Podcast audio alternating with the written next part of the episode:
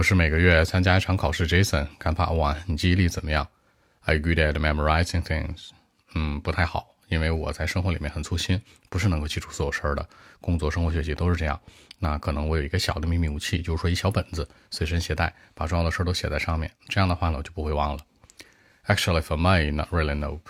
I mean, I'm not doing well in memorizing things in life. From my regular work to study, from hot day to holiday. I'm not good at memorizing just part of everyday life, but uh, for me, I may have a secret weapon, a small notebook. I'll write down everything on it, and uh, it is with me all the time. Many, many years, I mean, it has been a long time. By doing so, I can remember all the things in life. So that's it.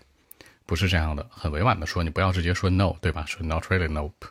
日常工作到学习，regular work to everyday study。那生活的每一个细节 each part of everyday life，秘密武器，a secret weapon，一直陪着我，is with me all the time。微信 b 一七六九三九一零七。